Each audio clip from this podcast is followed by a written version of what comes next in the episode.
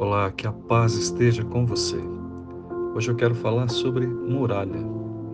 Em Jeremias 15, 20 diz: Eu farei de você uma muralha de bronze fortificada diante deste povo.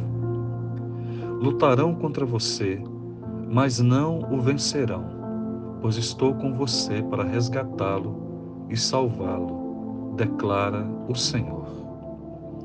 O profeta Jeremias estava sofrendo por testemunhar as consequências que a desobediência a Deus, o pecado, traz aos homens. Por exortar seus contemporâneos ao arrependimento, ele era perseguido por eles. Mais tarde, quando recomendou ajudar a submissão ao domínio babilônico, eles o julgaram um traidor da pátria.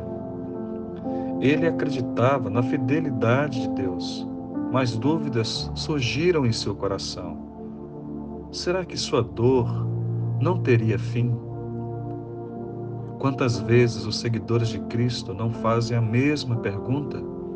Como muitos hoje, Jeremias revela-se estressado e sedento, apesar de amar a palavra de Deus e buscar ser fiel a ela. Deus respondeu dizendo que o fortaleceria, como vemos no versículo em destaque. Aliás, que promessa maravilhosa. O púlpito, ou a tribuna mais eloquente que existe, são os filhos de Deus consolados por seu Pai na hora da adversidade. Nessa vida, é certo que todas as pessoas passarão por algum tipo de luta, e ela pode ser consequência de pecados cometidos ou não. Porém, aqueles que confiam em Deus sabem que Ele tratará as feridas ocasionadas pelos problemas. Foi assim com Jeremias. Nos momentos difíceis, o grande perigo é o desaparecimento da esperança e da perseverança. É só olharmos ao nosso redor para vermos quantos já desistiram. Em meio às lutas que enfrenta e que ainda virão, quem vive com Deus pode contar com seu consolo e fortalecimento.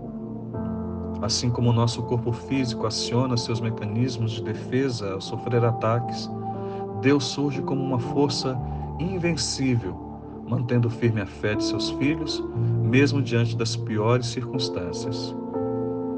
Como prometeu a Jeremias, Deus pode transformar cada cristão em uma muralha resistente que enfrente os perigos e desafios que surgem a cada dia.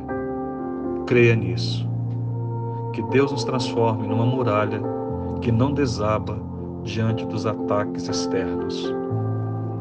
Senhor, nosso Deus e nosso Pai, aqui estamos mais uma vez no pão nosso, pedindo a Sua bênção, pedindo a Sua proteção, pedindo o Seu renovo, Pai. Que o Senhor possa nos fortalecer e nos livrar da desistência, nos livrar, ó Deus, do medo, nos livrar, quem sabe, da incerteza que tenta assolar o nosso coração. Nós possamos resistir e perseverar diante de toda a adversidade que temos vivido. Eu oro por cada pessoa agora que enfrenta uma luta na sua vida e que acredita que suas forças estão se acabando e, de fato, muitas delas têm as suas forças minadas e muitas sim, a força está se acabando, mas é a força do corpo físico, é a força da mente.